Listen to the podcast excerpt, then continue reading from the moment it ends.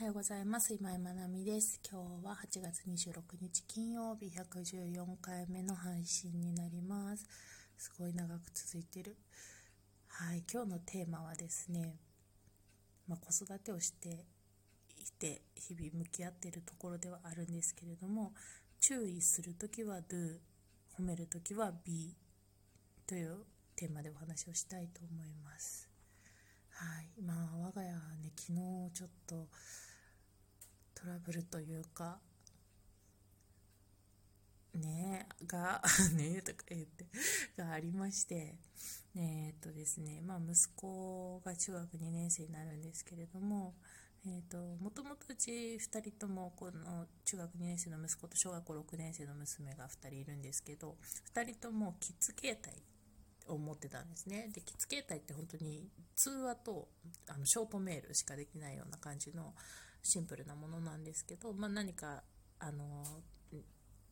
子供だけで出かけることもあるので、そういう時に、ま持っていて、え、ー、と、連絡ツールとして、みたいな形で。で、まあ、必要最低限、まあ、通話ができれば OK。まあ、多少メールができれば OK ぐらいな感じで持たせていたので、あのーいたんですが、えー、と息子の着付けたらだいぶ前に壊れていてで、まあ、あの息子でも、えー、と1年ぐらい前から不登校で家にいる時間が基本長いのであのまあなくても 困らないんですけど。出かける時はね一緒に出かけるかまあ一人で出かけることもあるけどある程度年齢だからそんなにねこう心配もなくというか信頼をしてあの送り出すっていう感じなので。あの、まあ、なくてもいいんですよね。うん、なくてもいいんです。で、まあ、でもまあ家にいるから私が仕事で出てる時とか何か用事があるとこう、まあ、連絡取ったりっていうことは私からもそうだし息子からもそうだし例えばねお昼ご飯準備してない時に「まあ、もう今日のお昼は?」とか「どうする？何時に帰ってくる?」とかで私からもなんかこうお願いしたいことがある時連絡したりとか、あのー、そういう感じだったのでまあなきゃないでちょっと困るというか不便な部分はあるんだけれどもなくてもそんなに困らない っていう感じなんですけどでもまあ壊れてしばらく経つので買い替えとかも考えてはいたんですけどなかなかちょっとねそのお店に行く時間を作るのが面倒で後回しにしていて。で,、まあ、でも電話番号は生きてるわけですよ。あの、まあ、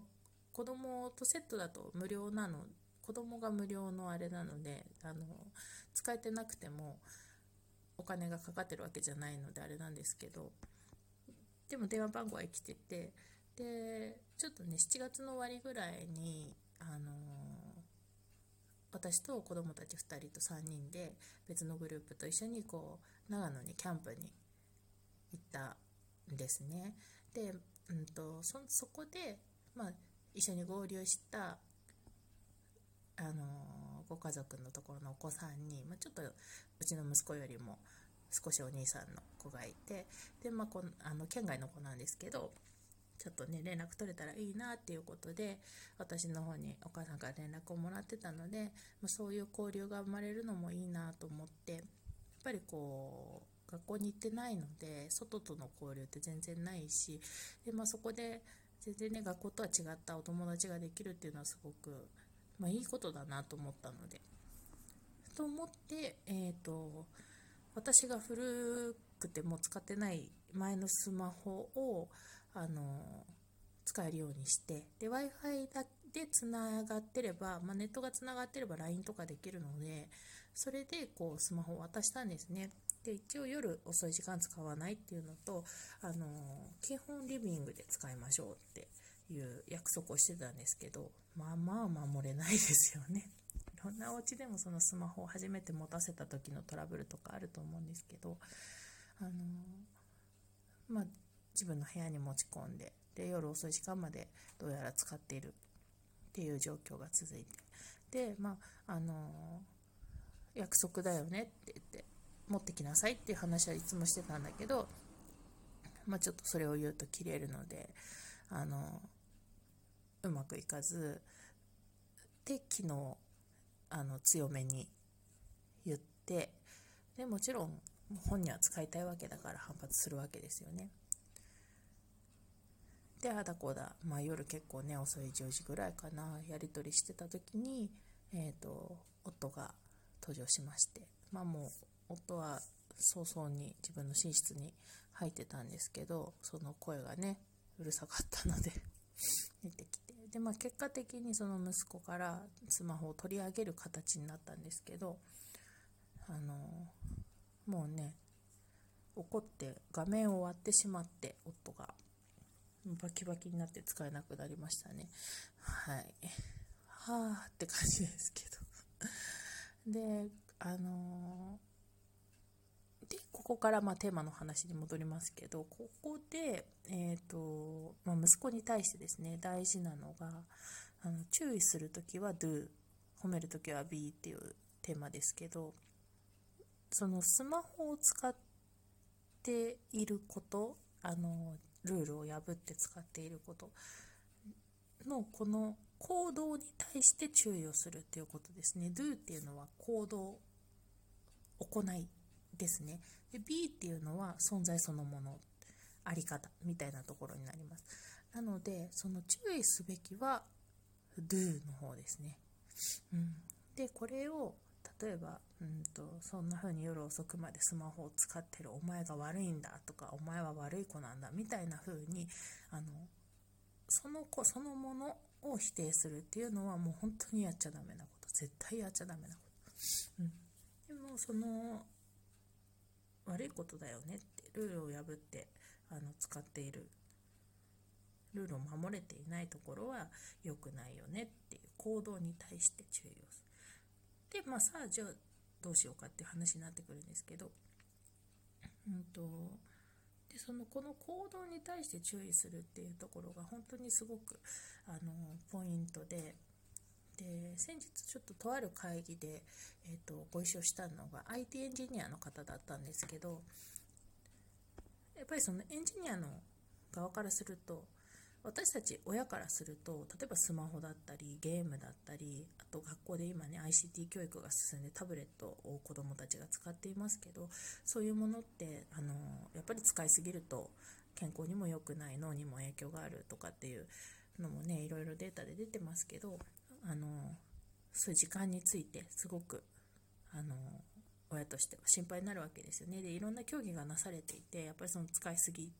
てしまわないようにどうしたらいいんだろうかとか学校でどのぐらいこうセーブができるんだろうかとかじゃあ家庭でどうしたらいいんだろうかとかっていう競技はいろいろなされてるんですけど IT エンジニアの方の立場からするとやっぱりそういうアプリケーションとかそういったものって行動経済学とかを元により使ってもらえるように構成されている